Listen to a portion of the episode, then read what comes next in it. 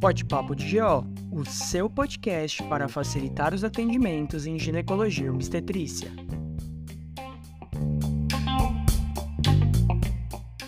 Olá pessoal, sejam bem-vindos a mais um episódio do Pode Papo de GO, podcast para facilitar os seus atendimentos em ginecologia e obstetrícia. E hoje a gente vai falar sobre um assunto super importante, cada vez mais a gente tem que saber sobre ele, que é a reprodução humana. E para falar sobre esse assunto, eu trouxe um especialista na área, a doutora Carolina Fujimoto, que além de especialista em reprodução humana, também é minha noiva. Pessoal, queria agradecer primeiro o convite do Dr. Carlos, que me puxou aqui da sala para vir participar do podcast. Bom, é, na verdade foi um convite barra requisição, mas bora lá, é um assunto super importante e ela é uma pessoa super capacitada para falar sobre o assunto. Acho que a primeira dúvida que as pessoas têm quando a gente fala em reprodução humana é quando a gente precisa começar a investigar um caso de infertilidade, é, qual é o parâmetro que a gente deve utilizar? Bom, pela Organização Mundial de Saúde, a definição de infertilidade seria a ausência de gestação depois de um ano, 12 meses de tentativa. Então, o casal que tem relações frequentes depois de um ano e não engravida, a ideia é a gente começar a investigação. Quando a mulher tem mais de 35 anos, a gente encurta esse tempo de tentativas para seis meses. E em alguns casos, após os 40 anos, quando a mulher pensa em começar a engravidar, é, a gente já pode considerar fazer alguma investigação e fazer alguns exames. Legal, então muda um pouquinho em relação à idade, mas a definição de fato são os 12 meses ali de relações sem conseguir engravidar. E aí, uma dúvida também é: médico lá, o ginecologista geral, acaba fazendo atendimento, identifica realmente que é um quadro de infertilidade. E nesse primeiro momento, quais seriam os exames que ele deveria pedir? Ele pode pedir e avaliar, ou ele já deve encaminhar para um especialista? Como que deve ser esse procedimento? Então, depois desse tempo de tentativa, caso o casal não tenha conseguido engravidar, o ginecologista geral ele pode sim é, pedir os exames. Os exames básicos para uma investigação inicial da parte masculina é o espermograma. Da parte feminina, a ideia é sempre avaliar o útero, pode ser com um exame mais simples, como um ultrassom, por exemplo. Avaliar as tubas uterinas, que seria através da esterossalpingografia. E fazer uma avaliação da parte dos ovários. Primeiro, ver se é uma paciente que ovula todo mês, isso a gente pode é, ver pela história clínica mesmo da paciente. E fazer uma avaliação de reserva ovariana. Os exames para reserva ovariana, eles são é, basicamente 3, a gente pensa no FSH, com o porém de que ele tem que ser solicitado em uma fase específica do ciclo, idealmente associado ao estradiol, para fazer uma avaliação mais, mais correta. Pode ser feita a contagem de folículos entrar pelo ultrassom, também tendo um período ideal para a realização no começo do ciclo menstrual e o hormônio antimileriano. Legal, eu acho que uma dúvida importante também é nos casos de pacientes que às vezes não estão tentando engravidar, mas que talvez no futuro queiram engravidar. E aí existe a recomendação de em alguma idade a gente já fazer algum tipo de exame, solicitar uma avaliação de reserva? Como que é que o profissional deve proceder nesse caso? Bom, em relação à reserva ovariana, a ideia é que desde a barriga, desde o período intraútero, a gente já começa a perder ovos. Mas essa queda de ovos ela começa a se acentuar a partir dos 35, 37 anos. Mas a gente sabe que tem pacientes que entram nessa curva de perda um pouquinho antes, assim como tem pacientes que entram um pouco depois. Normalmente, como que eu gosto de fazer no consultório? A partir lá dos 30, 31 anos, eu já vou fazendo uma avaliação, não, não vejo necessidade já de pedir, por exemplo, o hormônio antimulleriano, que é o exame que o não cobre na maioria das vezes. Mas, se possível, avaliar uma contagem de folículos, uma, uma dosagem de FSH, para ver se está no, no, valor médio esperado para a idade. Caso a gente já veja um FSH um pouquinho mais aumentado, uma contagem de folículos um pouco menor, aí sim eu acho que vale fazer uma investigação, uma análise mais aprofundada e pedir um antileriano. Hoje em dia tem sido comum encontrar pacientes jovens que já vêm apresentando uma queda de reserva ovariana mais cedo. Então, quando a gente é, vê essa queda de reserva mais mais cedo, é possível a gente já tomar algumas providências, pensando, por exemplo, em um congelamento de óvulos mais precoce. Não é possível fazer um planejamento reprodutivo baseado na idade e nessa reserva ovariana da, da mulher. Legal, é importante falar sobre isso, porque eu acho que não faz parte da rotina de muitos ginecologistas fazer essa questão de planejamento reprodutivo, conversar quando a paciente pretende engravidar, se ela pretende engravidar. E aí, muitas vezes, eu imagino que no, no consultório de quem é especialista em reprodução, cheguem pacientes que nunca conversaram sobre isso, estão lá com 40 anos de idade, e aí elas já passaram né, o prazo melhor para conseguir uh, fazer essa investigação. Isso é muito comum? É, tem sido bastante comum. Eu acho que hoje as coisas estão mudando. Então, as pacientes que hoje têm lá nos seus 30, 35 anos, elas já têm tido mais essas informações sobre a possibilidade de congelar óvulos, sobre o planejamento reprodutivo.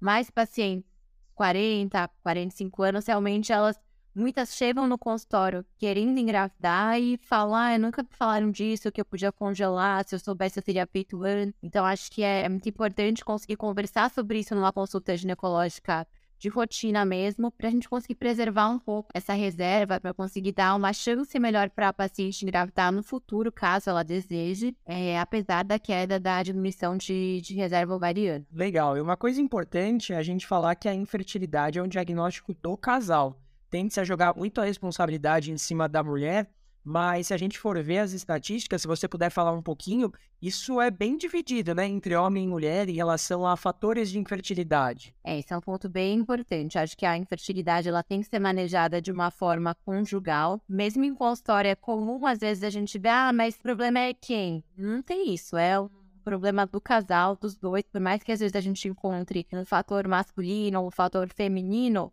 no fim é problema conjugal. Bom, então pensando nas causas, a gente tem mais ou menos 35% de fator masculino, 35% de fator feminino, um fator misto, né, tanto do homem quanto da mulher, e mais ou menos 10% de casos de infertilidade sem causa aparente, que a gente faz esses exames de investigação e não encontra nenhuma alteração. Dentre os fatores de infertilidade feminina, mais ou menos 40% estão relacionados a um fator 40% ao fator tubo peritoneal, 7% a causas uterinas, 3% no fator cervical e 10% também entra nesse caso de infertilidade sem causa aparente. Interessante, né? Então, bem dividido, então a gente tem que tomar essa consciência de que infertilidade é infertilidade conjugal.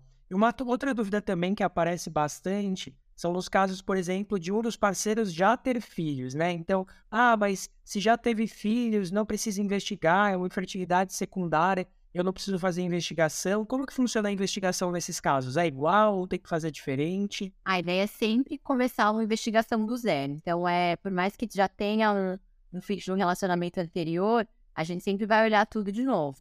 Porque podem ter surgido alguma, algum fator novo e a ideia, como eu falei, é fazer uma investigação do casal, tá? A gente sempre vai olhar para os dois. Legal. E a gente estava falando um pouquinho antes sobre congelamento de óvulos, preservação de fertilidade. E como que funciona aqui no Brasil? Isso é bem disponível? É, existem bastante clínicas aí. A gente sabe que é a maior dificuldade de fazer pelo SUS é um tratamento muito complexo. Explica um pouquinho como que funciona o congelamento de ovos. Bom, o congelamento hoje em dia ele tem ficado muito mais acessível. É, as mulheres têm tido mais informação essa possibilidade. Tem diversas clínicas que é possível é, realizar o tratamento. É um tratamento bem simples, na verdade. É um tratamento rápido. Muitas vezes a gente tem a ideia de que vai ser algo muito complexo, algo muito demorado, mas não. Para congelamento de óvulos em si, os exames são muito simples, são basicamente exames de sangue que a gente consegue fazer super rápido. O tratamento, ele dura em média uns 14 dias. Tem, óbvio, alguns inconvenientes, de, por exemplo, a gente usa medicação injetável,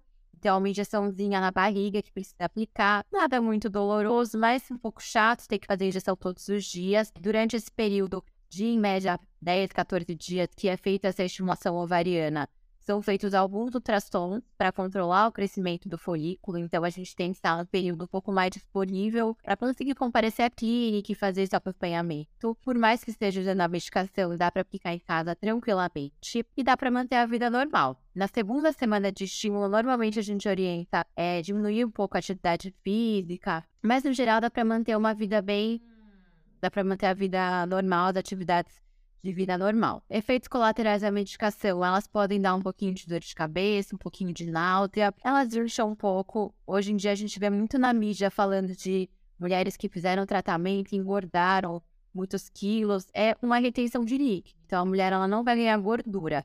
Durante o ciclo ela pode inchar um pouco de fato, mas é um inchaço, um líquido que depois, assim que menstruar novamente, ele já é eliminado. E um dos efeitos colaterais que eu posso dizer por, por conta própria, que foi um pouquinho difícil, é que ele dá como se fosse uma TPM forte. Então isso varia, tem mulher que vai ficar mais emotiva, tem mulher que vai ficar mais irritada, mas isso é um, um sintoma que realmente, é, para mim, pelo menos, foi o mais difícil de, é, de lidar durante o estímulo. O dia da coleta do óvulo é um dia que é, a mulher tem que ficar um pouquinho mais de repouso, porque ela vai fazer, receber uma anestesia para dormir, uma sedação, então ela fica mais sonolenta. Mas depois Três dias depois já vida normal. Acho que do congelamento de óvulos, no ponto importante de falar é que o número de óvulos que a gente tem congelado que vai me dizer a chance dessa mulher engravidar no futuro. Então eu recebo muitas pacientes no consultório que elas vêm com a ideia de, pronto, eu vi que eu vou congelar os óvulos, pensam que vão fazer um ciclo e é isso. Mas na verdade vai depender muito da reserva ovariana, da quantidade de óvulos que a gente obtém.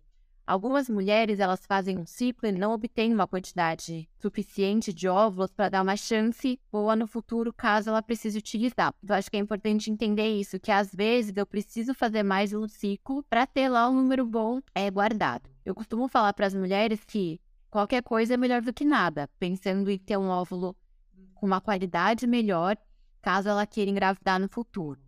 Mas se eu for pensar na ideia do congelamento, que é fazer como se fosse um seguro, entre aspas, para eu ter um bom seguro, eu preciso ter uma quantidade maior, uma quantidade relativamente grande de óvulos para eu ficar mais tranquila. É, realmente, essa questão da TPM eu vivi na pele e foi um efeito colateral que a Carol às vezes falava que não sabia muito bem se era uma reclamação das pacientes ou se isso realmente acontecia. A gente pode comprovar na pele que isso acontece. Mas brincadeiras à parte, acho que isso é uma coisa muito interessante porque muitas pacientes, quando buscam o tratamento de reprodução, elas acham que elas vão fazer o tratamento e elas vão engravidar, que é 100% de chance a partir do momento em que você faz um tratamento. E acho que é muito importante tirar essa ideia da cabeça das pacientes, né? Então, para colocar, às vezes, até em percentual, porque acho que isso ajuda as pacientes, explica mais ou menos as chances quando você tem é, um óvulo, quantas chances de fertilizar, enfim. Explica um pouquinho para a gente, Carol. Então, da parte de tratamento, é, como de uma fertilização in vitro, por exemplo, como que funciona? Quando no início do tratamento é feita uma contagem de folículos para eu saber mais ou menos o potencial de óvulos eu posso ter naquele ciclo. Então eu faço lá a contagem, vejo quantas bolinhas pretas eu vejo no ovário. Conforme eu começo a medicação, são aqueles folículos, aquelas bolinhas pretas que têm chance de crescer. Então essa primeira contagem ela já vai dar um bom parâmetro inicial de prognóstico de tratamento. Quanto mais folículos eu tenho, maior a chance de conseguir um número grande de óvulos, logo, uma chance maior de embriões e maior chance de gravidez. Em média, a gente pensa que do número de folículos, mais ou menos 80% vai responder à medicação é, e atingir um tamanho com uma chance boa de óvulo. Conseguindo o óvulo, uma boa, uma boa taxa de fertilização é mais ou menos 80%. E desses óvulos que fertilizam, a gente pensa em média de uns 40% de embriões de blasto, que seriam os embriões de quinto dia. Óbvio que essas taxas vão depender de idade do óvulo, se eu tenho algum fator masculino ou não, mas em média a gente pensa nisso. Então, com 35 anos, a taxa de sucesso de um tratamento de fertilização in vitro, por exemplo, de uma mulher com uma boa reserva, fica em torno de uns 50% mais ou menos. Agora, se eu pego já uma mulher com 44 anos, por exemplo, a taxa de sucesso de um tratamento fica perto dos 5%. O óvulo ele realmente vai perdendo bastante qualidade ao longo do tempo e isso interfere bastante é, em prognóstico. Se eu tenho um fator masculino, por exemplo, uma alteração do espermograma, essa taxa de fertilização também diminui, é, diminuindo assim o prognóstico do, do tratamento. Muito importante saber né, essas taxas, até para deixar a paciente ciente de que não é um tratamento com 100% de chance, e longe disso, né? Como você falou, numa paciente no mundo ideal, ali com seus 35 anos, 50% delas vão conseguir sucesso. E a gente está falando bastante em infertilidade, mas a gente sabe que os tratamentos de reprodução humana também podem ser utilizados por pessoas em outras situações, por exemplo, casais homoafetivos masculinos, casais homoafetivos femininos, pessoas solteiras que desejam ter filhos. Então, explica um pouquinho como funciona, se a lei permite esse tipo de tratamento. É, muito legal você ter falado disso.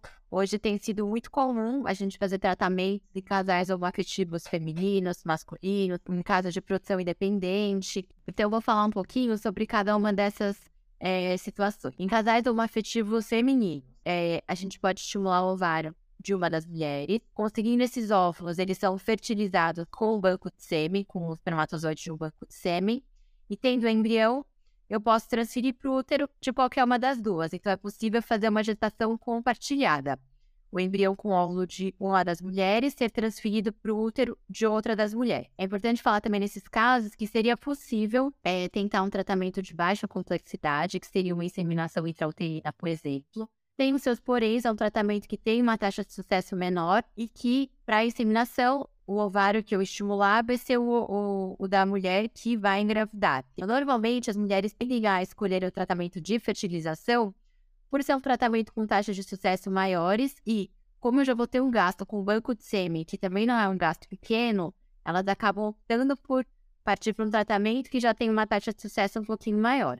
Em casos de casais homoafetivos masculinos, também é possível esse casal conseguir um filho. A ideia, a parte burocrática, né, para casais homoafetivos masculinos é um pouco mais difícil, porque eu preciso buscar uma doadora do óvulo, conseguir esse óvulo, eu fertilizo com o espermatozoide de algum dos dois homens e, tendo o embrião, eu preciso achar um útero de substituição para fazer essa transferência, colocar esse, esse embrião. É importante frisar que a gente não pode misturar material genético, então eu não posso formar um embrião com o, o espermatozoide de um, o embrião com o espermatozoide de outro e transferir embriões de origens genéticas diferentes para o mesmo útero. Caso de produção independente, acaba entrando na mesma situação dos casais homoafetivos, né? Então, a mulher que quer engravidar, ela pode usar os óvulos dela e fertilizar para o banco de sêmen. O homem que quer, quer engravidar, buscar uma doadora de óvulos e útero de substituição.